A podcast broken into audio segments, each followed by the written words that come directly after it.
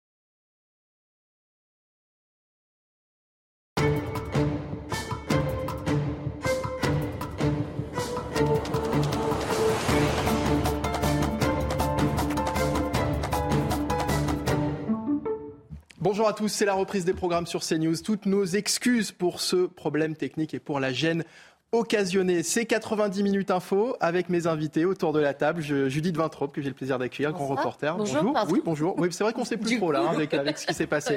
Euh, Jean-Claude Dacier, consultant CNews, bonjour. Bonjour. Et puis Thomas Scarpellini, juriste, bonjour. On est ravis de vous accueillir et de reprendre euh, nos programmes et le cours avec euh, l'inflation en France, alors que ce soir s'achèvent les négociations commerciales entre les grandes surfaces et leurs fournisseurs des discussions houleuses qui laissent présager une augmentation des prix jusqu'à 10% sur le panier de courses des Français. L'inflation qui a atteint en février 6,2% sur un an. Au sommaire également, les saisies de drogue ont battu un nouveau record en 2022. 157 euh, tonnes de drogue ont été interceptées, cannabis et cocaïne en tête. Gérald Darmanin s'est exprimé lors d'une conférence de presse ce matin. de produits stupéfiants pour 2022 est littéralement euh, historique. Pour le cannabis, 128 tonnes ont été saisies l'an dernier, soit une augmentation de 15% comparée à 2021. Pour la cocaïne, 27 tonnes ont été saisies, soit 5% de plus qu'en 2021. Le ministre de l'Intérieur qui s'est également exprimé aussi au sujet du projet de loi sur l'immigration lors d'une audition parlementaire. Il se dit euh, notamment favorable à des mesures qui permettraient de limiter le regroupement familial alors qu'en 2022, plus de 33 700 premiers titres de séjour ont été délivrés pour ce motif. On développe donc tous ces sujets en compagnie de mes invités et on commence donc avec euh, le prix de l'alimentaire qui continue de s'envoler. L'inflation a atteint 6,2% en février, soit 0,2% de plus que le mois précédent. Alors que les négociations euh, commerciales s'achèvent ce soir avec les fournisseurs de l'agro-industrie, gouvernement et grande distribution se renvoient la balle. D'abord, les précisions concernant ces euh, fameuses négociations avec Lomi Guillot. Les négociations commerciales entre les fournisseurs et la grande distribution sont particulièrement tendues cette année. Tous les fournisseurs veulent en effet répercuter les hausses de prix des matières premières, des hausses sur les prix des emballages, le coût de fabrication, évidemment le, coût de l'énergie qui a flambé. En face, les grandes surfaces, elles, elles tentent de limiter euh, ces hausses car toutes redoutent une véritable flambée des prix dès demain dans les rayons, flambée des prix qui serait insupportable pour les consommateurs.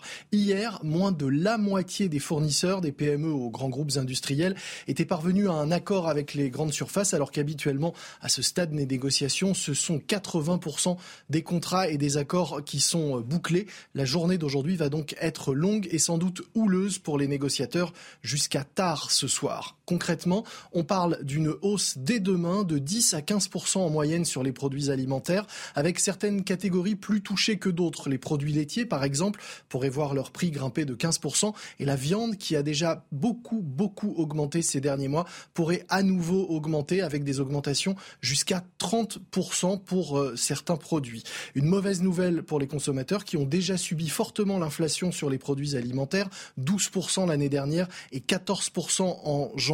Ça risque de durer encore, mais pour savoir quel sera le niveau de la hausse des prix, rendez-vous dès demain dans les rayons.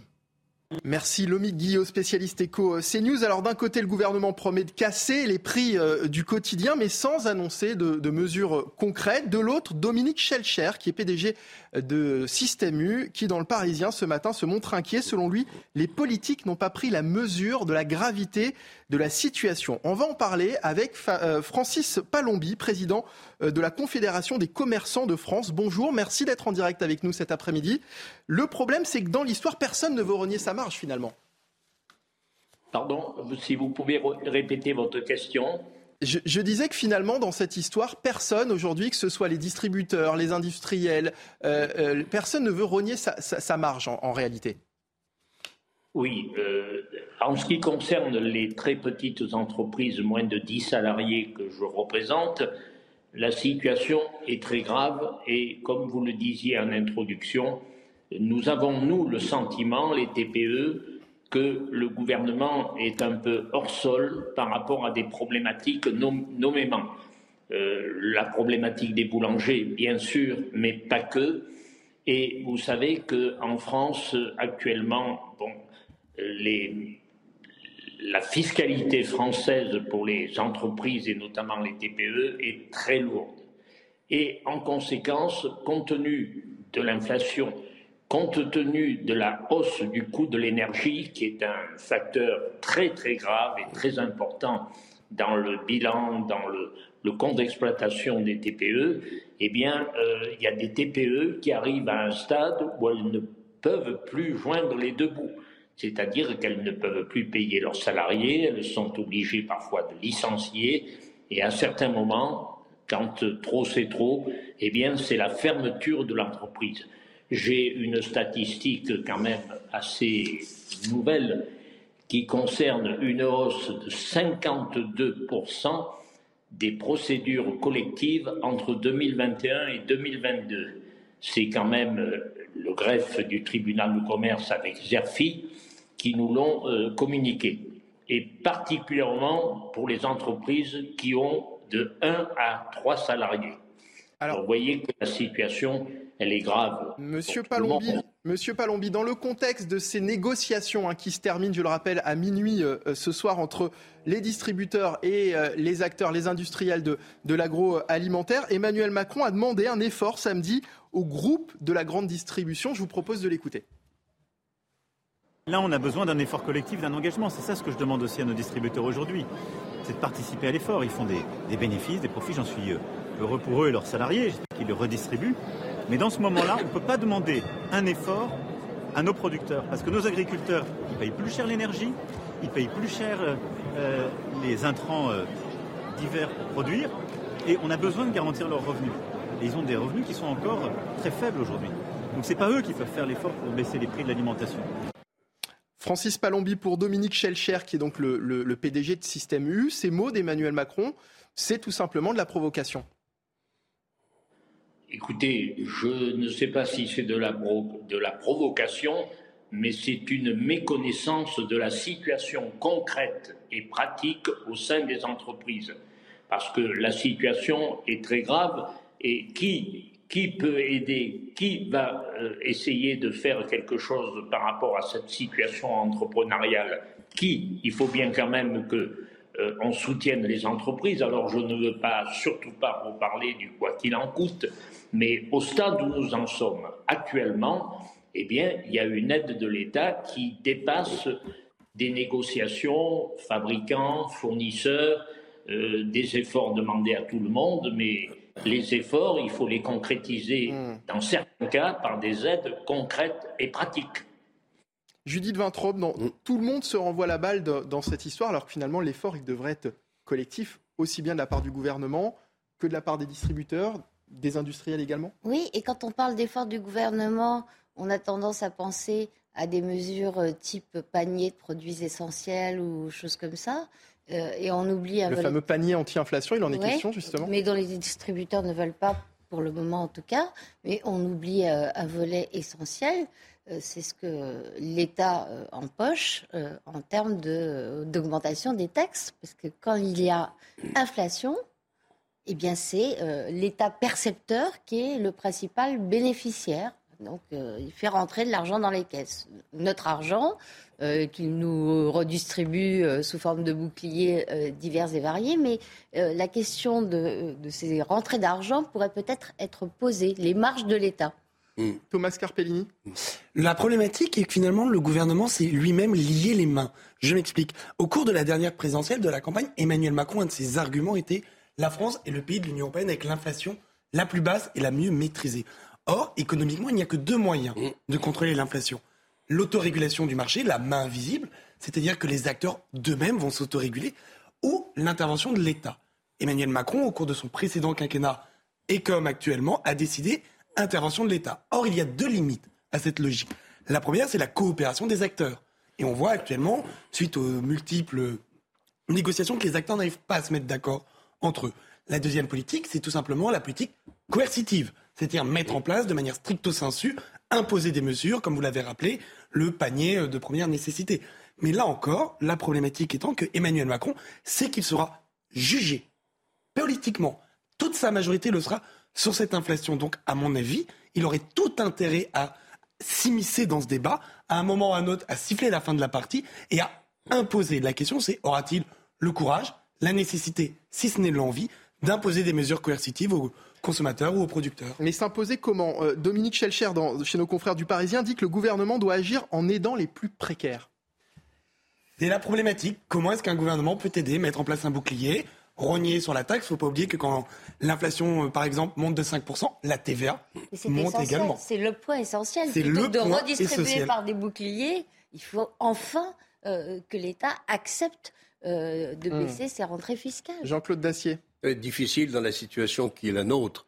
Parce que quand on a 3 000 milliards de dettes, tout, tout augmente dans ces temps d'inflation, y compris les taux d'intérêt il va falloir rembourser les dettes que nous avons contractées depuis des années. circulaire. Si, on prélève de plus en plus pour payer de plus en plus de dettes, on crée de plus en plus de dettes et on, affaiblit. Euh, je ne sais pas comment se termineront les négociations de ce soir entre les industriels euh, qui fabriquent leurs produits alimentaires notamment et les grandes surfaces.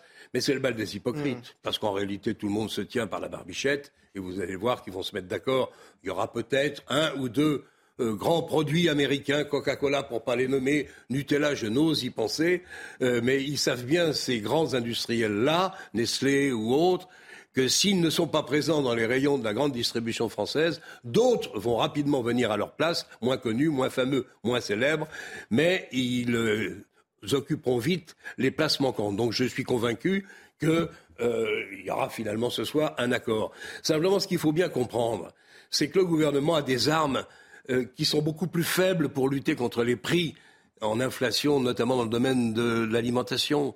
C'est compliqué. Les grandes surfaces ne veulent pas de ce fameux panier. Dans quel produit mettrait-on Il faut leur laisser la liberté aux grandes surfaces, la liberté de continuer de se faire concurrence. Moi, je crois à la liberté, de continuer à se battre et à se battre avec des prix, avec des, avec des prix cassés. Avec... C'est la seule solution. Parce que, certes, l'alimentaire aujourd'hui a augmenté plus que les prix de l'énergie. Mmh. Mais sur les prix de l'énergie, qu'est-ce qui s'est passé?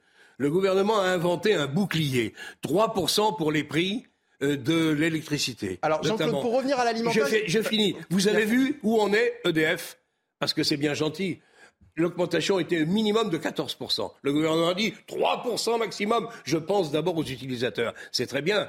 Le résultat des cours, c'est que EDF, qui, va, qui, qui, est en train de lancer, de relancer le nucléaire, est couvert de dettes et ne sait même pas comment il va financer les centrales nucléaires à venir. Alors pour revenir au sujet de l'alimentation, pas, aussi simple que ça en a Jean-Claude, Francis Palombi euh, souhaitait euh, répondre et, et, et notamment sur la question de ce fameux panier anti-inflation. Jean-Claude nous le disait, les distributeurs n'en veulent pas.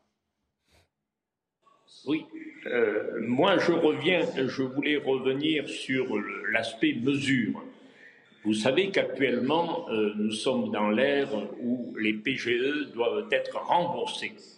Eh bien, les, les PGE, comment voulez-vous que les entrepreneurs qui n'arrivent plus à faire face à leurs frais par rapport à la fiscalité, comment voulez-vous qu'ils remboursent s'il n'y a pas une mesure d'accompagnement ou un différé de remboursement ou une baisse des taux, euh, parce que les PGE, c'était pour, pendant le confinement, c'était bel et bien pour payer les charges, c'était pas un prêt d'investissement. Alors, euh, quand on parle d'investissement, moi, personnellement, en tant que président des commerçants de France, je m'offusque. Comment voulez-vous que les entreprises qui ne joignent plus les deux bouts puissent encore investir? Alors, je, je, demande au gouvernement maintenant des mesures concrètes, parce que le bouclier et tout ce que l'on venait d'évoquer, à juste raison, eh bien, euh, ce n'est pas respecté. Euh, à, quelque part, ça n'est pas respecté et les, petites entreprises n'y arrivent plus. Il faut que vous le compreniez, ça. les, grands groupes, les grands groupes ont des moyens, ont des, structure juridique. Non, mais c'est vrai. Euh, Alors merci, Monsieur Réponse très rapide, très rapide de Jean-Claude Dacier juste avant la pub. Non, mais il avait raison, Monsieur Palombi a raison. Mais je croyais, Monsieur euh, qu'il y avait un délai qui avait été accordé aux petites entreprises, entreprises moyennes également, pour rembourser ces fameux PGE.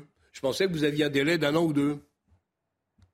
Ah ben écoutez, moi, euh, mes entreprises euh, me remontent des informations en permanence pour les PGE, si le gouvernement ne prend pas une mesure radicales, nous n'y arriverons pas. Merci beaucoup Francis Palombi, président de la Confédération des commerçants de France. Merci d'avoir été avec nous cet après-midi. Dans un instant, juste après le journal de Simon Guillain, nous reviendrons sur les saisies de drogue qui ont battu un nouveau record en 2022. 157 tonnes de drogue interceptées, cannabis et cocaïne en tête. On va en parler dans un instant pour la suite de 90 minutes info sur CNews. Reste avec nous.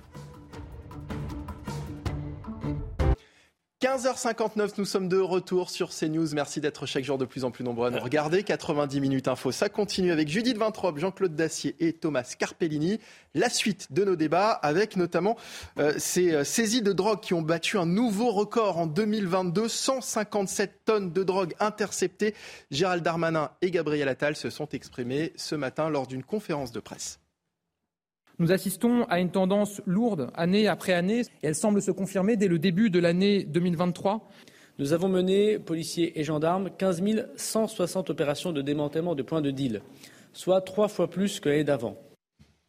On y revient dans un instant, juste après le journal de 16h. C'est avec Simon Guillain. Bonjour Simon. Bonjour Mickaël et bonjour à tous ceux qui nous ont rejoints sur CNews à 16h. On commence ce journal avec ce cambriolage. Un boulanger s'est retrouvé nez à nez avec son cambrioleur. Ça s'est passé euh, dans la nuit de lundi à mardi dans la commune de Trévoux, c'est dans l'Ain. La scène a été filmée par la, vidéo, de surveillance on y voit un homme encagoulé qui force la vitrine de la boulangerie. Sauf que le boulanger, eh bien, lui, euh, était déjà présent sur les lieux. Et le reportage que vous allez voir est signé Olivier Madinet. Il est 2h44 du matin lorsque la vitrine de cette boulangerie de la ville de Trévoux vole en éclats. Cagoulé et ganté, le braqueur se retrouve nez à nez avec le propriétaire des lieux, déjà sur place pour entamer sa production. D'un coup, euh, un grand bruit. J'ai cru que le plafond tombait. Et en arrivant dans la boutique, euh, je vois, je tombe nez à nez avec euh, un jeune homme, je pense. Je lui ai hurlé dessus comme si c'était un gamin qui faisait une, une bêtise, quoi. Surpris, l'individu menace le boulanger pour prendre la fuite. Ça aurait pu mal tourner si si je lui sautais dessus. J'ai vu sortir un truc de sa poche, euh, du coup je me suis mis en retrait, j'ai pas tout à fait vu. Après aux caméras, on distingue une lame. Une tentative de braquage que le boulanger ne s'explique toujours pas. Le fond de caisse, il est de même pas 50 euros pour redémarrer la journée. Il y a des bonbons, des boissons. Suite à ce braquage raté, la victime a porté plainte auprès de la gendarmerie. L'immatriculation du véhicule utilisé par le braqueur et son complice qui attendait à l'extérieur a d'ores et déjà été identifiée. Et puis dans le département du Var, le petit village de La Motte est envahi par les poids lourds et cela fait euh, des mois que ça dure. Les rues euh, sont très étroites sur place et malgré euh, la signalétique qui leur interdit l'accès, eh les chauffeurs routiers les empruntent quand même et se retrouvent bloqués. Le reportage sur place de Stéphanie Rouquier. À une quarantaine de kilomètres de Saint-Tropez, le village de La Motte attire de nombreux touristes et des poids lourds Plusieurs fois par mois, des chauffeurs routiers se retrouvent bloqués dans les rues étroites en suivant l'itinéraire proposé par leur GPS. Ils suivent un GPS de voiture, parce que le patronat ne veut pas leur acheter des, GPS de camions. C'est tout un système qui est, mis comme ça. Donc voilà, ça se passe comme ça. C'est surtout un problème sur la sécurité. C'est un village en dévers et avec beaucoup de montées, de descentes. Et on ne s'arrête pas forcément euh, quand on veut, surtout quand on est chargé. Et une fois je suis sortie comme ça du camion, je me suis fait raser, euh, presque écraser quoi. La signalétique réglementaire est pourtant bien présente et visible aux abords du centre-ville. La municipalité se retrouve alors démunie. Pour cet ancien chauffeur routier, il n'existe qu'une solution. Ah oui, infliger des amendes beaucoup plus sévères. Ah ben, tout simplement, ils vont apprendre à lire. En hongrois, en polonais, parce que c'est souvent cela. Ils ont les mêmes panneaux que chez eux. Hein. C'est-à-dire qu'ils font 16 mètres de long, les panneaux, c'est les mêmes partout. Une situation récurrente dans de nombreux villages. Actuellement, les chauffeurs routiers qui enfreignent les restrictions sont rarement sanctionnés. Et puis direction euh, la Corse, dans ce journal où les deux départements de l'île font face euh, à un problème d'accès aux maternités. Près de la moitié des communes sont situées à plus de 45 minutes d'une maternité. Des femmes craignent de devoir accoucher euh, soit chez elles, soit sur la route. Les précisions de notre correspondante sur place en Corse, Christina Louti. Alors ici à Bastia, la question s'est posée en amont de ce rapport puisqu'en novembre dernier, euh, l'ARS de Corse annonçait la fermeture de la maternité de la clinique Mémar à compter de novembre 2023 en mettant en avant la lutte contre la désertification médicale mais également euh, l'assurance d'une meilleure prise en charge. La clinique de Porto Vecchio en Corse du Sud est également menacée. Euh, des annonces de fermeture qui provoquent des levées de boucliers ici avec des créations de collectifs à l'image de maternité de Porto Vecchio en danger qui s'interroge sur son compte Facebook sur les conditions dans lesquels auront lieu les accouchements inopinés, sur l'incertitude quant à la disponibilité et les délais d'évacuation sanitaire. Pour ce collectif, cette fermeture est une régression de l'offre de soins dans l'extrême sud de l'île. Nous sommes allés ce matin interroger les principales intéressées, les futures mamans, euh, qui pour certaines avaient fait 2h30 de route pour venir à leur suivi de grossesse sous une pluie battante. Si toutes s'accordent sur le fait que la sécurité est importante pour leur accouchement, elles déplorent la fermeture de ces maternités de proximité. Euh, selon elles, on ne va pas dans le bon sens. Toutes se disent angoissée à l'idée d'accoucher loin de chez elle. Elle souhaiterait euh, que ces maternités de proximité soient aidées plutôt que fermées. Pour ses futures mamans, le verdict est donc sans appel. C'est bel et bien la proximité qui rime avec sécurité. Et enfin, ce drame au sud de la Grèce, au moins 36 personnes sont mortes lors d'une collision entre deux trains et 85 personnes ont été blessées. L'accident a eu lieu hier soir entre un convoi de marchandises et un train de passagers. Vous voyez ça à l'image. Aucune précision pour le moment n'a été fournie sur les raisons qui ont causé cet accident.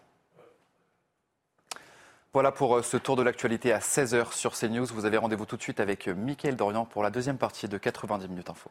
Merci beaucoup Simon Guillain, 90 minutes info. La suite en effet avec toujours mes invités Judith Vintrop, Jean-Claude Dacier et Thomas Carpellini. Avec ce record battu en 2022, 157 tonnes de drogue ont été interceptées, cannabis et cocaïne en tête. La lutte contre le trafic de drogue est plus que jamais la mère de toutes les batailles. A martelé le ministre de l'Intérieur Gérald Darmanin lors d'une conférence de presse ce matin. On l'écoute. En 2022, 37 510 trafiquants de stupéfiants ont été interpellés, soit une augmentation d'à peu près 10% supplémentaire par rapport à l'année 2021. Euh, Nous avons mené, policiers et gendarmes, 15 160 opérations de démantèlement de points de deal, soit trois fois plus que l'année d'avant. Chaque mois, désormais, 2000 opérations anti-points de deal sont menées, 67 opérations par jour. Vous aurez compris qu'il y en a une toutes les trois heures désormais euh, en France. Avec nous pour en parler, Jean-Christophe euh, Couvi, secrétaire national du syndicat Unité SGP. Bonjour Jean-Christophe. Une opération anti-point de deal toutes les trois heures en France. Ce chiffre paraît énorme. Bonjour. Ben, ça paraît énorme, mais pourtant c'est la réalité. Euh, et encore une fois, on le doit aussi aux hommes et aux femmes de la police nationale, la gendarmerie, enfin des forces de l'ordre en général, ben, qui luttent euh, contre contre ce fléau qui est aujourd'hui qui est la drogue. Voilà, on voit bien d'ailleurs euh, l'affaire Palmade entre guillemets est un révélateur aussi de la société. Et on découvre, on a l'impression de découvrir que, que la drogue fait des ravages dans notre société. Mais en fait, dans chaque famille française, on a toujours une personne de notre entourage qui a été confrontée un jour ou l'autre à l'usage de cannabis ou de cocaïne et qui a été dépendant. Et donc, quand on gratte un petit peu le vernis, on se rend compte que ça n'épargne personne, toutes les couches sociales, et que c'est un véritable fléau, et que oui, on mène une guerre, et qu'elle risque d'être longue, mais on ne doit pas désarmer. Euh, Jean-Christophe Couvi, est-ce qu'il faut se féliciter, comme a l'air de le faire le, ministre de l'Intérieur, de, ce nombre de saisies records en, se disant bah, que la lutte contre les stupéfiants fonctionne, ou est-ce qu'au contraire, on doit s'en inquiéter? Mais un peu des deux, je vais dire, parce que, un, effectivement, on s'en félicite parce que ça veut dire qu'on travaille et qu'on a des résultats. Après, ça veut dire aussi euh, que, soit ça veut dire qu'avant, on ne le faisait pas assez, mais je ne pense pas, parce que connaissant mes collègues sur le terrain, je pense que justement, ils passent beaucoup, beaucoup de temps à, lutter contre, contre cette, cette, euh, cet usage de stupéfiants. Et après, surtout, c'est que là, on a, on a, on a j'allais dire, saisi une certaine quantité de drogue, mais qu'est-ce qui est passé en plus? C'est ça, parce que plus on saisit, et plus on se dit que ça passe aussi. Euh, qui est... En fait, si vous voulez, euh, il y a une, offensive des narcotrafiquants sur tous les pays européens, et on voit bien que la France est un d'une entrée aussi notamment, on, en a parlé récemment au Havre. On voit bien que, par exemple, c'est une porte d'entrée dans, le trafic des stupes. La Belgique, les Pays-Bas, on est vraiment, nous, un carrefour européen stratégiquement, géographiquement. Et la France, en fait, est, vraiment au milieu de de, cette lutte contre, contre les stupes. Quoi. Judith Vintrop, c'est une information qui vous inquiète ou, comme le ministre de l'Intérieur, vous, vous, félicitez finalement de, de ces saisies records? Christophe Couvi montre euh, parfaitement l'ambiguïté du phénomène. Hausse des saisies euh, veut dire euh, hausse des arrivées de drogue sur, sur le territoire. Il y a un autre chiffre qui serait intéressant d'avoir, c'est ce qui arrive après les saisies et après les arrestations. Euh, on parle suffisamment ici euh, des reconstitutions de points de deal, même pas 24 heures euh, après leur, leur, dissolution, après les interventions de la police, pour savoir que ça ne s'arrête pas là. Une, hmm. fois qu'on a démantelé, qu'est-ce qui se passe? Que fait la justice Que fait la justice notamment vis-à-vis des mineurs qui sont employés comme une, une main-d'œuvre pour ces trafics Là, on n'a pas la réponse. C'est intéressant ce que nous dit Judith Vintraube, euh, Jean-Christophe Couvi, parce qu'on nous parle de ces saisies, mais qu'est-ce qui se passe après? Ben en fait, c'est ça la, vraie question. Effectivement, là pour l'instant, on est dans, on voit bien dans une communication. Euh, euh, bon, c'est normal que les hommes politiques communiquent quand il y a des entre guillemets des bons chiffres. Après, quand on voit qu'il y a eu 37 510 trafiquants mis en cause, j'allais dire derrière, j'aimerais bien savoir ce qu'ils sont devenus. Quelle est la réponse pénale euh, qu'il y a eu Est-ce qu'ils ont été en prison Est-ce qu'ils ont eu un rappel à l'ordre Est-ce qu'ils ont eu une amende forfaitaire délictuelle? Enfin voilà. Encore une fois, on nous donne des chiffres, mais j'aimerais bien aller au fond du, du, du problème et voir vraiment ce qu'il ce qu'il en est vraiment. Euh, maintenant, effectivement, on sent que c'est une priorité. Ça, c'est indéniable. On ne peut pas critiquer non plus voilà, notre ministère et, je l'exécutif en général qui, a commencé à prendre conscience que c'était un mal qui gangrénait notre, notre jeunesse. Euh, donc oui, on ouvre les yeux, on y met quand même des moyens. Euh, nous, on avait demandé, notamment sur Le Havre, vous voyez, par exemple, on avait huit, collègues de l'OFAST euh, qui sont en police judiciaire et qui travaillent sur un port comme Le Havre, où on sait que c'est la plus grosse entrée de stupes sur, sur, sur notre territoire français. Bon, ben là, on a été entendu. Euh, le ministre a annoncé aujourd'hui qu'il y en aurait 25. Donc en fait, on multiplie à peu près par 3 le nombre d'enquêteurs. Mais c'est déjà bien, c'est très bien. Et maintenant, on doit aussi ne pas baisser la garde. On sait qu'il y a une réforme de la police qui va arriver. La police judiciaire va être impactée par cette réforme. Et nous, notre job en tant que syndicaliste, c'est d'alerter les pouvoirs publics en disant attention, on ne baisse pas la garde, il faut garder cette expertise de police judiciaire, c'est quelque chose qui marche bien. On voit bien même que l'OFAST va être euh, monté en effectif, c'est l'Office central de, lutte contre les stupéfiants, parce que voilà, quand on veut mener une guerre, et surtout quand on veut la gagner, il faut émettre les moyens, et c'est le plus motivé qui gagne à la fin. Thomas Carpellini. Alors évidemment, le policier a entièrement raison, moi je suis également d'accord avec vous. J'ai peur que cette communication soit un vaste village Potemkin en effet, euh, les chiffres sont impressionnants et on ne peut que saluer l'effort euh, des forces de l'ordre et mettre au crédit Gérald Darmanin qui a réellement pris à bras le corps cette question, euh, notamment pour les points de deal. C'est le chiffre significatif par rapport aux dernières années. 3000 démantèlements, c'est littéralement énorme. Mais j'interroge le calcul rapidement. À peu près, les saisies représentent 3 milliards d'euros quand Interpol estime que le trafic de stupéfiants en Europe, certes, c'est entre 400 et 500 milliards. Donc faites le calcul. Ça représente, somme toute, pas grand-chose. Et là également, on dit le, ce que dit le policier a entièrement raison, c'est est-ce que finalement la réponse de la police ne va pas malheureusement trop vite? Est-ce que la justice, le monde pénitentiaire, le monde de la réinsertion, comme de la détention, arrive à suivre? Car toutes ces personnes, fussent-elles condamnées, si elles doivent être mises en détention, est-ce qu'il y aura de la place? Est-ce que finalement ces personnes ne vont pas être condamnées à des peines légères, ce qui vont faire qu'elles vont pouvoir avoir, jouir d'un statut de sursis, donc avoir une possibilité qu'elles récidivent? Donc finalement, ce sont toutes ces informations qui étonnamment sont tus lors de cette conférence de presse. Mais à mon avis, c'est le jeu politique qui fait ça. Mais ce qui serait intéressant, c'est d'avoir toutes les données. Hmm. Quel est le pourcentage d'incarcération Malgré tout, on ne peut pas ralentir euh, l'action des policiers. Parce qu'il n'y a pas Ou alors, c'est quand même, euh, ça serait bizarre quand même. entièrement d'accord. Mais oui, mais non, il faut pas. Évidemment, il faut quand même saluer les résultats. Moi, je veux bien. C'est ce que j'ai fait. soupe et qu'on fasse. Et puis Gabriel Attal qui a, aussi euh, signifié que, que, ces saisies représentent un manque à gagner qui n'est quand même pas négligeable pour les pour les trafiquants. Moi, je pense que quand M. Darmanin a quelques ambitions politiques, ça n'a échappé ah à personne. et donc, le fait, il est en train petit à petit, avec des résultats résultats évidemment. Il est quand même dans cette lutte contre la drogue qu'il a décrétée il y a un an ou deux ans. Il est en train, petit à petit, me semble-t-il, de se doter d'une, silhouette qui justifie probablement son ambition, demain peut-être ambition euh, présidentielle. Mais là où vous avez raison, c'est qu'il ne faut pas dire à la police, comme, les pénitentiaires ne suivent pas, on va freiner l'action de la police. Il faut saluer les résultats qui sont obtenus. Je ne pense pas qu'une victoire totale sur la drogue soit possible, mais c'est un combat éternel. Mais s'il y a au moins quelque chose qui manque, et là je vous rends les armes, la politique pénitentiaire, elle est évidemment totalement insuffisante. Politique pénale, je pense que si les lois étaient appliquées, le sont par beaucoup de magistrats dans la plupart des cas, euh, ça pourrait suffire. Sauf qu'il n'y a pas de place dans les prisons. Mmh. Et le, le, drame total et absolu, et moi pour moi, la posture et la position du président de la République est à mes yeux incompréhensible. Je pense que lors de son premier quinquennat, il n'a pas construit de place de prison. Et que là, il y, y, a des promesses. 2000. Oui, 2000, c'est ça. C'est-à-dire pas grand-chose. 2000 au lieu des 7000 euh, promis. Des 15 000 prévus. 15 000 prévus, prévus. 7 000 promis, 2000 construits. Et je ne sais pas ce qui va se passer dans ce quinquennat-là, on n'en entend pas beaucoup parler. Je n'entends jamais le garde des Sceaux, ne serait-ce que, euh, dire un certain nombre de choses, euh, avoir de l'ambition pour les années qui viennent et dire voilà ce qu'on va faire. en fait, ni l'un ni l'autre ne croit véritablement à l'efficacité de l'emprisonnement des drogués. C'est dommage. Oui, d'abord, euh, si il y a communication sur la construction euh, de places de prison, puisque l'échec euh, et la non-tenue de l'engagement du premier euh, quinquennat est tellement flagrant qu'évidemment, ils essaient de, rattraper le coup. Mais en même temps, puisqu'on est dans le macronisme, Éric Dupont-Moretti a promulgué une loi, enfin, a promu, puisque ce n'est pas lui qui promulgue, une loi sur les mineurs qui laisse un délai entre la condamnation, mmh. délai de six mois, entre la condamnation et euh, l'application de la peine.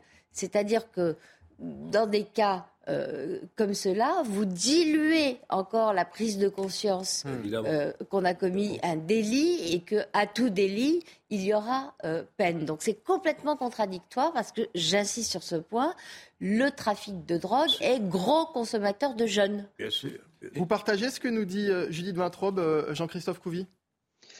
Oui, alors effectivement, le, j'allais dire que aujourd'hui, le, trafic de drogue bon, touche, touche toute notre jeunesse, mais surtout le nerf de la guerre, ça va être l'argent.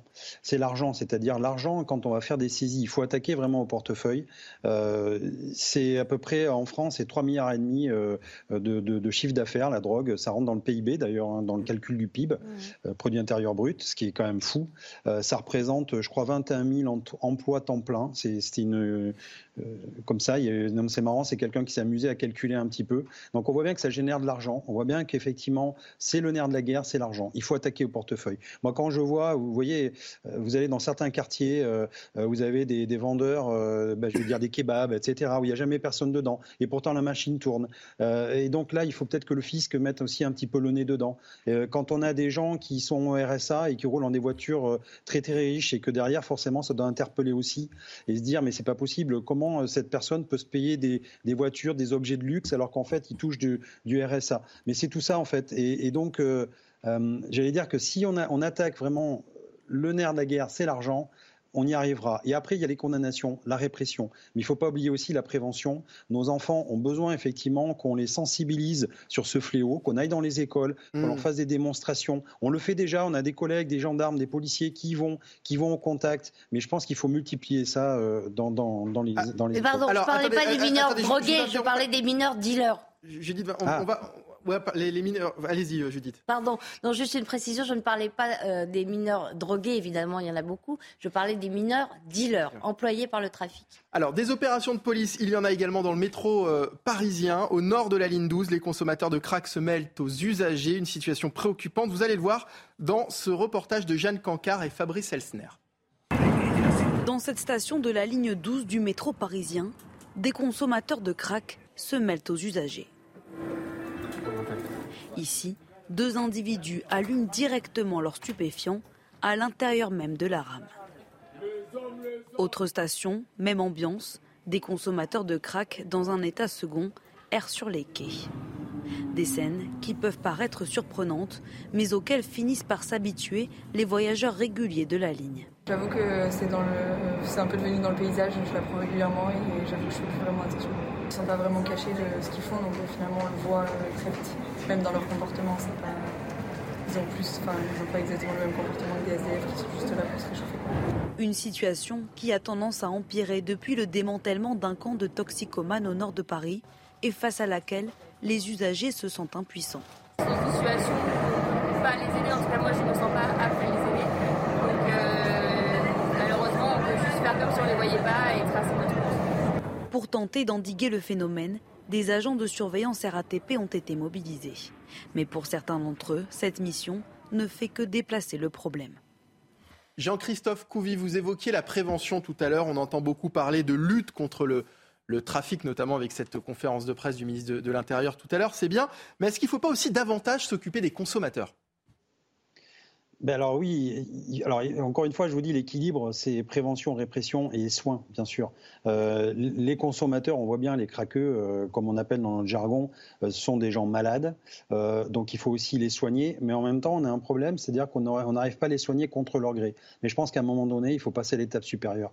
On a des camps désaffectés de l'armée. Je suis désolé de, dire ça comme ça, mais ces gens-là ne s'en sortiront que si on arrive à les interner et à les soigner réellement. Alors je sais que c'est compliqué, mais à une époque, j'allais dire, même même je vois des jeunes dans la rue. À une époque, quand, on, quand, quand, les jeunes fumaient des joints, ils se cachaient, ils avaient peur, ils voulaient pas se faire choper. Maintenant, ça se fait devant tout le monde. C'est-à-dire qu'on a, en, à la rigueur, on n'a même plus honte, on se drogue. Et puis, je veux, dire, tout le monde s'y habitue. Et justement, il ne faut pas qu'on s'habitue à ça. Et moi, ce qui, me, navre et ce qui nous navre, c'est qu'on voit que nous, effectivement, policiers, on interpelle, on remet à disposition des, magistrats, qui eux aussi sont dépassés d'ailleurs par tout ça. Il faut dire la vérité. Euh, et donc, on, doit aussi soigner ces gens. Et une fois on fait le tri, et une fois qu'ils sont soignés, ceux qui sont en situation irrégulière, parce qu'il y en a beaucoup sur le territoire français, qui se, qui droguent, parce qu'ils sont arrivés dans un no man's land où on leur avait vendu euh, une terre promise. Et quand ils arrivent ici, ils voient qu'ils sont en situation d'échec, ben, il faut les soigner et à un moment donné, il faut aussi les raccompagner chez eux parce qu'en fait, ils n'ont pas d'avenir ici ils ne s'en sortiront pas. Et nous, à chaque fois, on déplace le problème et les gens normaux côtoient des gens qui sont zombifiés. C'est ça la, difficulté. Et qu'est-ce qu'on peut faire pour les aider? Nous, en tant que citoyens, on ne peut pas, parce qu'ils vivent dans une autre société, dans un, un état de manque quotidien, et c'est malheureux de voir ces gens-là comme ça, qui sont devenus des animaux quelque part. Thomas Carpellini, faut-il contraindre les consommateurs à, à, se soigner, comme le dit Jean-Christophe Couvi? Deux éléments de réponse. Le premier, il suffit d'avoir un peu de mémoire. Il y a une ville qui, a gagné la bataille de la drogue pendant des années. C'est New York, avec l'élection du maire Giuliani, qui a mis en place sa politique zéro tolérance. Ayons un peu de mémoire, dans les années 80-90, New York, même qu'on l'avait surnommé Gotham City, était la ville, une des villes les plus criminogènes au monde, mmh. car elle était notamment touchée par un problème d'héroïne. Un nouveau maire arrive, Giuliani met en place politique zéro, vous avez de la drogue sur Tolérance vous. Zéro. Tolérance zéro. Tolérance zéro. Vous avez de la drogue sur vous, que vous soyez vendeur ou consommateur, c'est directement en détention eh ben, avec oui. incarcération immédiate, mmh. procès rapide, sanction immédiate. Ça a marché. Si on en regarde, France, parce que en comment... France, vous les mettez oui, où, ceux que vous incarcérez C'était le premier élément. Ah, oui, parce que Jean-Claude Dacier, pourquoi est-ce qu'on, comme on l'a vu dans le sujet, hein, euh, on peut prendre librement du crack confortablement installé dans le métro? Je vais vous citer deux chiffres, je ne vais pas vous accabler de chiffres, mais quand même, il y en a deux qui expliquent ceci, expliquant cela les dépenses sociales, toutes compris, y compris les retraites. 32% de notre richesse annuelle. 32%. Politique et sécurité pénitentiaire, c'est-à-dire la justice et la pénitentiaire. 1,63%. 33% d'un côté ou 32, c'est très bien. Bon, il faut donner de l'argent à ceux qui en ont besoin, il faut faire tout ce qu'on fait dans ce pays. Quand vous êtes obligé de ramener la justice et la police à 1,63% de votre richesse annuelle, vous avez compris. Vous posiez une question, vous avez votre réponse. Judith Vintraube Christophe Couvi a, a, mentionné un élément. Jean-Christophe. Jean-Christophe, pardon. Presque en passant, euh, c'est le nombre d'étrangers en situation irrégulière qui sont à la fois acteurs et victimes de ce trafic. Euh, on se souvient que quand la colline du crack avait été euh, j'allais dire démantelé, mais en fait c'est déplacé, hein, puisqu'on voilà, n'a fait que déplacer le problème. On était à quasiment 100% de dealers euh, en situation irrégulière. Euh, avec les consommateurs, on n'en est pas loin. Alors je suis désolée, mais non, on ne les soigne pas. Euh, les personnes qui, qui, sont ici en situation euh, irrégulière, euh, même droguées, on ne les soigne pas. C'est encore euh, une des faillites de la politique de contrôle de l'immigration. On va remercier Jean-Christophe Couvi d'avoir été avec nous, secrétaire national du syndicat Unité SGP. Merci à vous, Jean-Christophe. On va marquer une courte pause. On va revenir dans un instant sur une autre déclaration du, du ministre de l'Intérieur qui s'est exprimé au sujet du fameux projet de loi sur l'immigration lors d'une audition parlementaire. Il se dit notamment favorable à des mesures qui permettraient de limiter le regroupement familial. On en parle juste après la pause, toujours en compagnie de Jean-Claude Dacier, Judith Vintraube et Thomas Scarpellini. A tout de suite sur CNews pour la suite de 90 minutes info.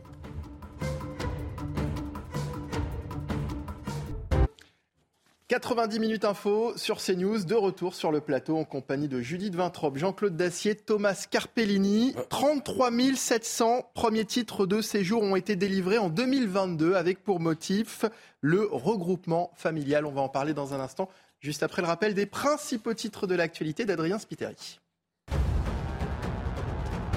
Du nouveau dans l'affaire de la disparition de Lissy et Kevin, le couple n'a plus donné signe de vie depuis 4 mois. Un proche a été interpellé en Vendée hier matin. Sa garde à vue est prolongée.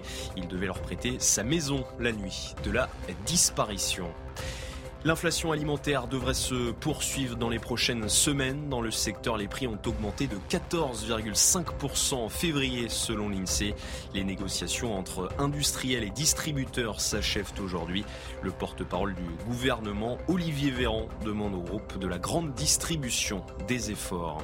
Et puis une légende du foot français est morte aujourd'hui. Juste Fontaine s'est éteint à l'âge de 89 ans.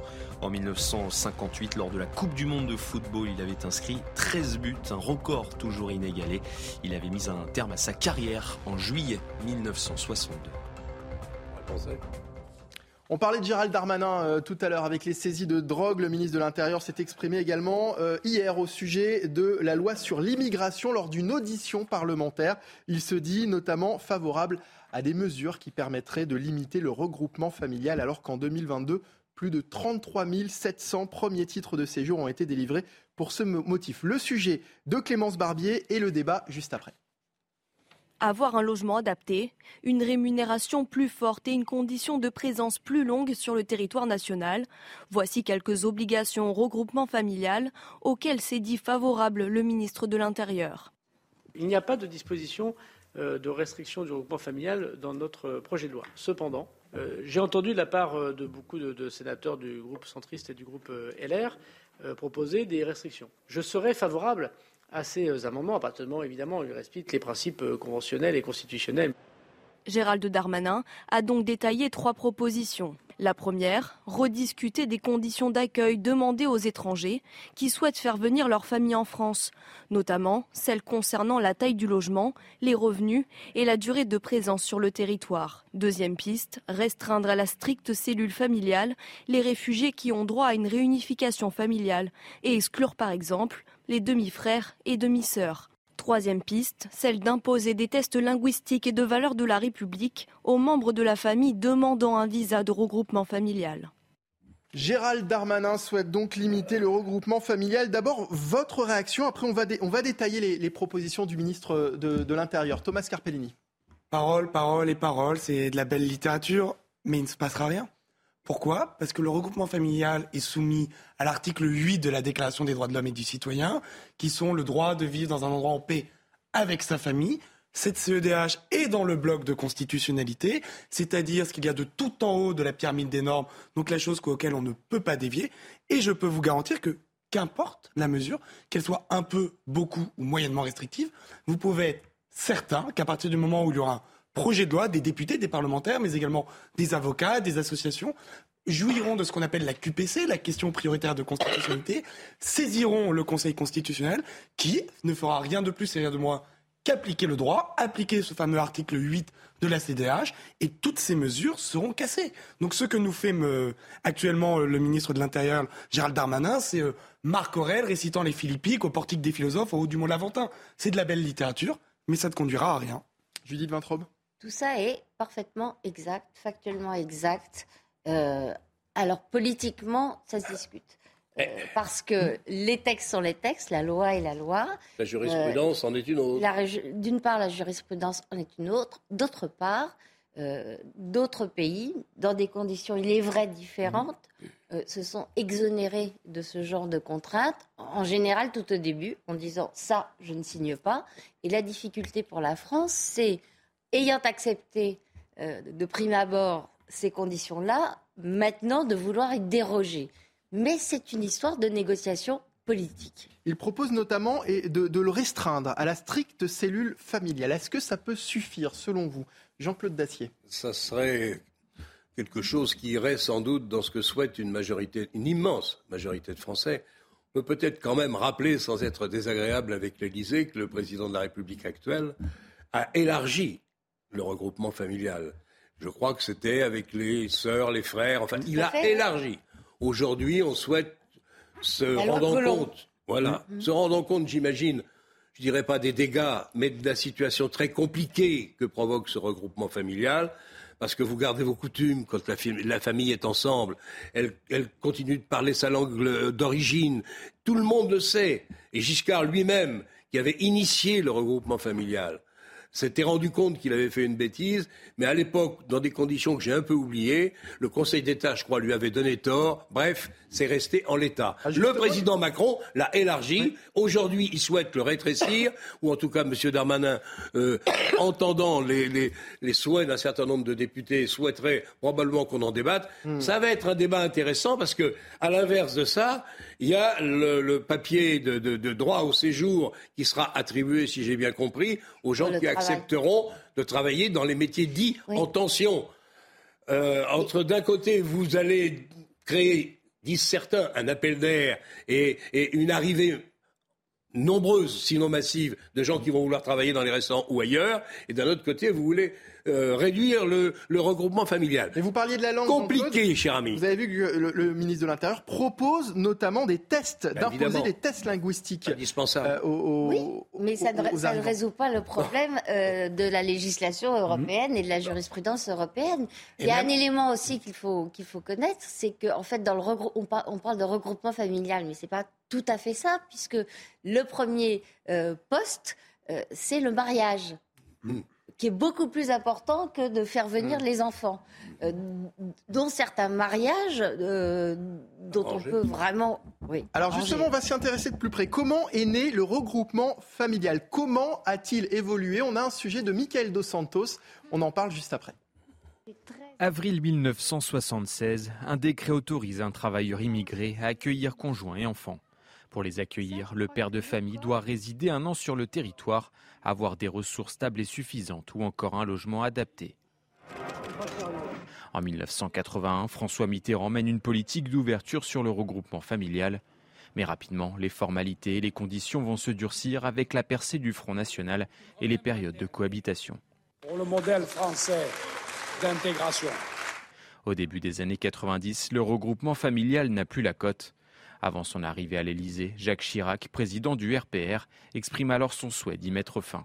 Un père de famille, trois ou quatre épouses et une vingtaine de gosses, et qui gagne 50 000 francs de prestations sociales sans naturellement travailler. Si vous ajoutez à cela le bruit et l'odeur, Finalement, rien ne changera ou presque. Seule une circulaire de 2006 viendra quelque peu restreindre le regroupement familial. Après lui, Nicolas Sarkozy tentera d'imposer un test aux nouveaux arrivants, un examen déjà prévu dans de nombreux cas. La pratique du français, car on ne peut pas s'intégrer si on ne parle pas notre langue, et la connaissance des valeurs de la République. Cet examen ne s'appliquera pas aux enfants de moins de 16 ans. Par la suite, François Hollande refusera lui tout débat sur le sujet, un statu quo maintenu jusqu'à maintenant par Emmanuel Macron la question de la langue était déjà un sujet euh, sous euh, Nicolas Sarkozy. Euh, Culturellement, c'est essentiel. Quand vous ne parlez pas la langue du pays qui vous a accueilli, il y a un vrai problème. Alors ensuite, bon, les progrès sont inévitables parce que vous êtes au contact en permanence. Mais néanmoins, imposer un test de connaissance du français pour ceux qui souhaitent arriver dans notre pays et travailler me paraît indispensable. Mais là encore, ce qui est très intéressant, c'est qu'on voit le serpent de mer que représente la réforme de, de cette mesure. C'est qu'à chaque fois, on fait des choses a posteriori et jamais a priori. On nous parle d'un test de français, mais il se passerait où? En France? Ou dans le pays d'origine? S'il se passe dans le pays d'origine, qu'est-ce qui nous garantit non, mais évidemment que tout ça reste à définir. débat. Bien sûr, c'est un débat, c'est au débat. On parle de tests linguistiques et de, hmm. tests sur les valeurs de la République. Euh, euh, reste à définir aussi ce qui est pour Gérald Darmanin un test euh, de, de, valeurs de, la République, Judith Vintraube. Oui, d'une part, je suis en train, je suis désolée hein, de, vérifier les chiffres, parce que là, on donne les chiffres de l'AFP sur le site Vie publique, qui est vraiment le site de, données statistiques officielles du gouvernement. Mhm. La primo-délivrance de titres de séjour en hausse de 17,2% en 2022 et euh, le nombre de titres délivrés Primo, euh, première délivrance hein, au, titre du regroupement familial est de 90 385. C'est beaucoup. Estimé, à peu près trois fois le chiffre que donne euh, l'AFP. Euh, en 2021, chiffre consolidé, mmh. donc euh, définitif, 86 394. Au titre du regroupement familial. Donc, on n'est pas, du tout dans la même épure que, il y a du travail. il y a du travail, effectivement. en, effet. fait, par les Français, c'est le minimum du minimum. Mais ce sera cassé par l'Union européenne, car ça ne oui, on verra l'article 8. Donc, je suis pas sûr, faut voir. Allez, une pause. On va revenir dans un instant sur la contre-attaque de Noël Legrette. Après sa démission dans les colonnes de l'équipe et du monde, il s'en prend vivement à la ministre des Sports, euh, Amélie Oudéa Castera. On en parle dans la dernière partie de 90 minutes info sur CNews. A tout de suite. Merci de nous avoir rejoints pour la dernière partie de 90 minutes info en direct sur CNews. La contre-attaque de Noël Legrette après sa démission dans les colonnes de l'équipe et du monde. Il s'en prend vivement à la ministre des Sports. La mission a fait l'objet de nombreuses ingérences de la ministre des Sports euh, qui a violé son obligation d'impartialité. Amélie Oudéa Castera a répondu chez nos confrères d'RTL. Écoutez. Ma conférence de presse, j'ai restitué les, propos euh, qui ont été euh, écrits dans la synthèse du rapport de l'IGSR. Euh, la mission, elle évoque des propos et des SMS émanant bien de Monsieur Le ambigus pour certains et à caractère clairement sexuel pour d'autres. Le fait qu'il y ait cette ligne dans ce rapport, euh, je ne les ai d'ailleurs pas compté, simplement reflète précisément le travail que nous avons fait. C'est un travail de signalement au procureur, sans qualifier nous-mêmes les faits, puisqu'il ne nous appartient pas de le faire. Et c'est le procureur qui, le 16 janvier, a décidé qu'il y avait matière à ouvrir une enquête pour harcèlement moral. Quand l'avocat dit que vous avez menti. Alors il y a plusieurs sujets hein, autour de, cette affaire. D'abord le fait qu'il soit euh, repêché par euh, la FIFA, la tête du bureau parisien, et le fait que son comité exécutif reste en place. On en a parlé hier, il y a un côté clairement euh, mascarade. Ensuite, il y a ce qu'on reproche à Noël Legrette, et là, est-ce qu'il n'a pas raison de se défendre finalement, Jean-Claude Dacier? J'espère qu'il ne va pas mener le combat de trop. Il a quitté la Fédération française de football dans des circonstances sur lesquelles on va sans doute revenir. Euh, bon, le président de la FIFA lui euh, permet de continuer dans le football à un poste qui n'est pas négligeable, qui est très important. Je le sens partir vers euh, on va porter plainte contre la ministre devant la Cour de justice de la République. Son avocat m'a l'air encore plus remonté que lui. J'ai peur que ce soit le combat de trop, mais nous, le verrons bien. Après tout, M. Le Gret est libre de faire euh, ce qu'il a envie de, faire. Moi, je ne l'accablerai pas, il ne va pas hurler avec, avec la meute. Je connais Noël Le Gret depuis des années et des années. C'est un homme qui a un bilan incontestable à la tête du football français, et ça, je ne l'oublie pas. D'ailleurs, beaucoup de gens dans le football ne l'oublient pas. Simplement, on ne peut pas non plus nier que depuis quelques temps, disons quelques années, d'abord, il a été gravement malade. Peu de gens le disent, ça. Je ne sais même pas, j'espère qu'il ne m'en voudra pas de le signaler. Il a vécu une leucémie qui était quand même quelque chose d'assez redoutable. Ça l'a peut-être déstabilisé. Je dis ça tout à fait euh, sans information précise. Néanmoins, qu'il ait eu la drague lourde, mais Noël Legrette, mais tout le monde le savait dans le football et même au-delà depuis des années, pas seulement d'ailleurs dans le cadre de la fédération. Il avait ses défauts et ses qualités. Sur ce plan-là, c'était probablement, surtout dans la société d'aujourd'hui, probablement euh, mal parti pour lui.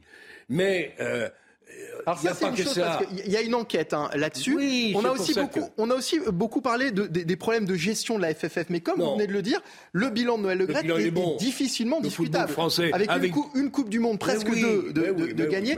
On, vous propose de revenir justement sur les 11 années de règne euh, de Noël Le Gret. C'est un sujet de, Clara Mariani. Écoutons. Noël Legrette, c'est d'abord un bilan sportif incontestable. Sous la présidence du Breton, les Bleus atteignent la finale de l'Euro 2016 organisée en France et remportent la Coupe du Monde 2018 en Russie. Sous le menhir, c'est son surnom qui a nommé Deschamps à la tête de la sélection à l'été 2012 et qui a failli voir les Bleus s'offrir une deuxième étoile au Qatar.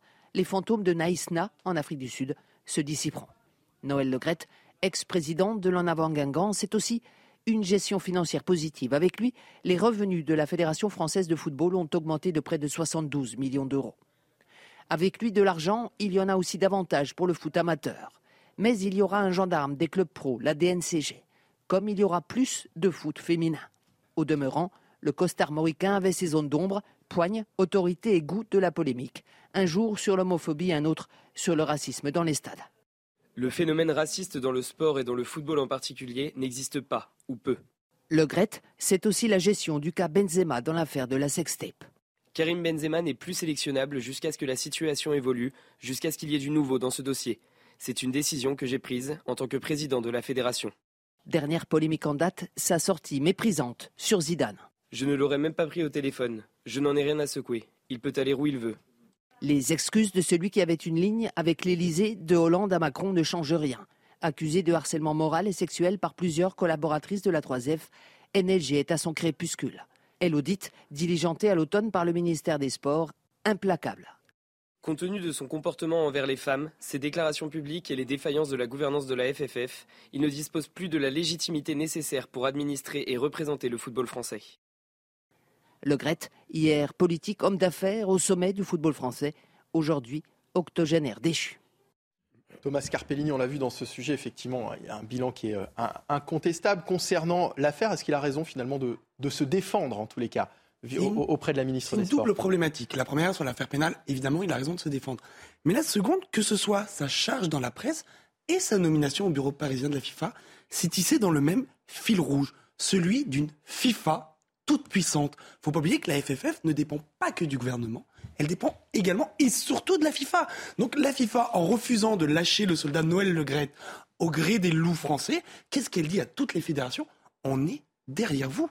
C'est-à-dire que le pouvoir politique, sur le papier, Noël Le a raison. Il n'a pas. Est-ce qu'on peut rappeler aux téléspectateurs ce qu'est la FIFA euh, La Fédération internationale de football, c'est ce qui gère toutes les fédérations. Et en pratique, c'est quoi? C'est plus puissant que l'ONU en termes d'États membres. C'est des budgets à plusieurs dizaines, voire centaines de milliards. Et quand on rentre dans les dossiers de la FIFA, on se souvient des affaires Sepp Blatter, la FIFA fait passer Game of Thrones et les Sopranos pour Choupi et les copains vont à l'école. C'est une véritable firme, c'est une puissance de frappe. Faut pas oublier que le président de la FIFA et les présidents de fédération dans certains pays sont considérés comme plus puissants que les différents chefs d'État. On sait que ce sont des relais indispensables au soft power, c'est-à-dire toute la diplomatie qui passe par les symboles, notamment et en particulier par le foot.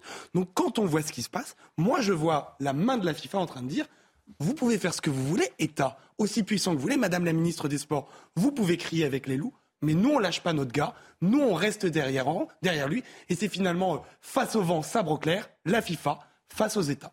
Et rappelons aussi que la Fédération française de football est la plus grosse fédération française. Exactement. Je n'irai pas jusque-là, mais je dois reconnaître que d'abord M. Infantino, le président de la FIFA, et M. Le Gret avaient, et depuis longtemps, des relations étroites, sympathiques euh, et, professionnellement proches. Euh, c'était une manière pour Noël Le d'obtenir un certain nombre de compétitions, notamment la Coupe du Monde féminine. Enfin, il, a fait son boulot aussi.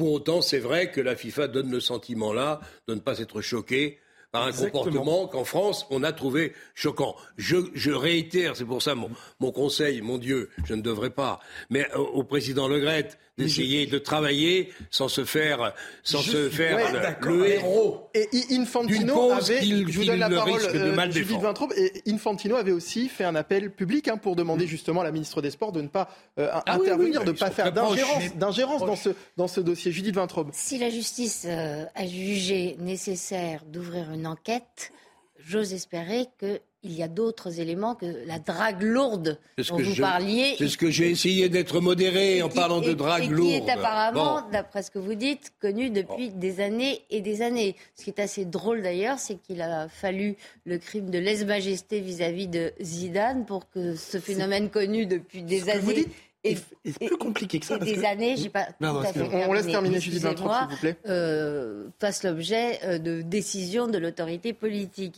Euh, d'autre part, bon, Noël Le si mes informations sont bonnes, est membre du Conseil de la FIFA et rémunéré à ce mmh. titre 135 000 euros euh, je ne connaissais pas le montant, mais je vous fais confiance. 135 000 euros par an depuis 2019, euh, parce que le poste qu'on lui a offert là est un poste plutôt, plutôt honorifique où il ne sera là, il est renforcé. que défrayé. Non, non, il est renforcé. Et c'est un peu plus, effectivement, que 1200 euros de la réforme des retraites. C'est vrai que, on va terminer, notre ami a raison, la FIFA dit quand même à la Fédération française de football et accessoirement au gouvernement et au ministre des Sports c'est nous les patrons. Voilà, on C'est pour ça que mon conseil, je le maintiens.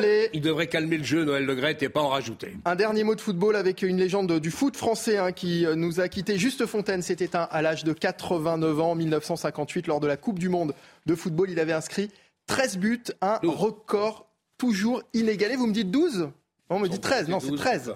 Il avait mis un terme à sa carrière en juillet 1962. C'est bien 13, on, me le confirme. Merci beaucoup euh, euh, Jean-Claude Dacier, Thomas Carpellini et Judith Vintraube, euh, Emeric et, Anou qui étaient à la réalisation cet après-midi. Au son, il y avait Grégory, David Tonnelier à la vision. Merci à David Poujol et Coralie Deleplace. Émission bien sûr à retrouver en replay sur cnews.fr. L'actualité continue sur notre site internet dans un instant. C'est Punchline présenté par Laurence Ferrari. Bonne soirée sur CNews et à demain.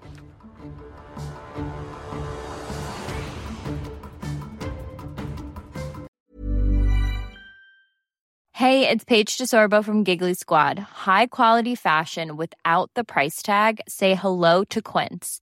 I'm snagging high-end essentials like cozy cashmere sweaters, sleek leather jackets, fine jewelry, and so much more. With Quince being 50 to 80% less than similar brands. And they partner with factories that prioritize safe, ethical, and responsible manufacturing. I love that. Luxury quality within reach. Go to quince.com slash style to get free shipping and 365 day returns on your next order. Quince.com slash style.